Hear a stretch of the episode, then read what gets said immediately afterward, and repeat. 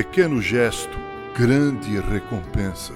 Perguntaram certa vez a Ernest Shackleton, famoso explorador britânico da Antártica, qual tinha sido o momento mais terrível que ele passara no continente gelado. Alguém poderia pensar que ele contaria a história de alguma terrível nevasca polar, mas não foi isso.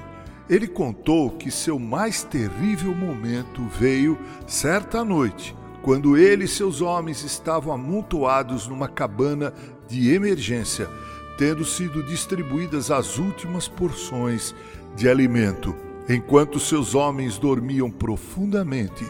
Shackleton permanecia acordado com os olhos semicerrados.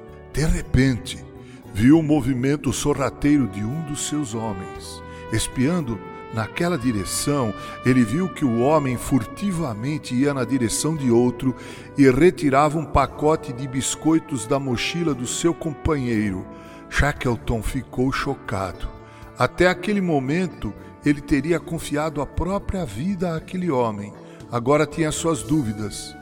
Mas então, enquanto observava, percebeu que o homem abria seu próprio pacote de biscoitos, tirava de lá o último bocado de alimento, colocava-o no pacote do outro homem e o recolocava na mochila do companheiro. Ao narrar a história, Shackleton disse: Não ouso dizer o nome daquele homem. Acho que seu gesto foi um segredo entre ele e Deus, retirado da internet em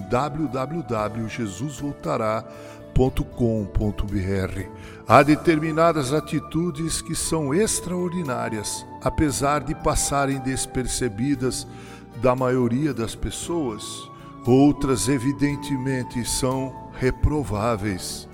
Veja o caso dos fariseus. Eles tinham uma atitude tremendamente reprovável que era quando tentavam mostrar aos outros o quão espirituais eles eram. Como você sabe, os judeus dividiam os períodos de oração de três em três horas, e se porventura um fariseu estivesse na praça no momento de oração, ele ficava em pé e orava para ser visto pelos outros.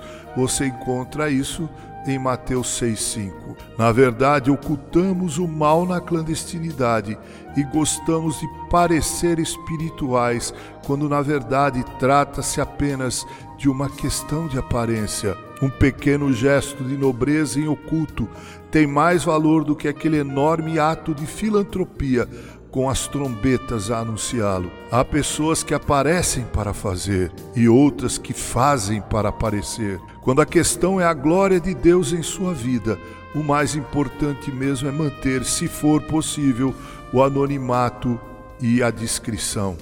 Provavelmente o personagem bíblico que nos ensina essa lição é João, cujo apelido era Batista, já que batizava aqueles que se declaravam arrependidos de seus pecados. É notável que esse personagem bíblico tem escolhido nada mais, nada menos do que o deserto como lugar onde iria desenvolver o seu ministério. Mas o momento no qual esse servo de Deus mais mostrou quão era humilde foi quando disse aos seus discípulos: Eu, na verdade, vos batizo com água, mas vem o que é mais poderoso do que eu, do qual não sou digno de desatar-lhes as correias das sandálias. Ele vos batizará com o Espírito Santo e com fogo. Lucas 3,16. Que nossas vidas sejam repletas de pequenos gestos e anônimos gestos, nos quais a glória de Deus seja manifesta, porque afinal das contas Ele nos recompensará na justa medida. Guardai-vos exercer a vossa justiça diante dos homens, com o fim de seres vistos por eles.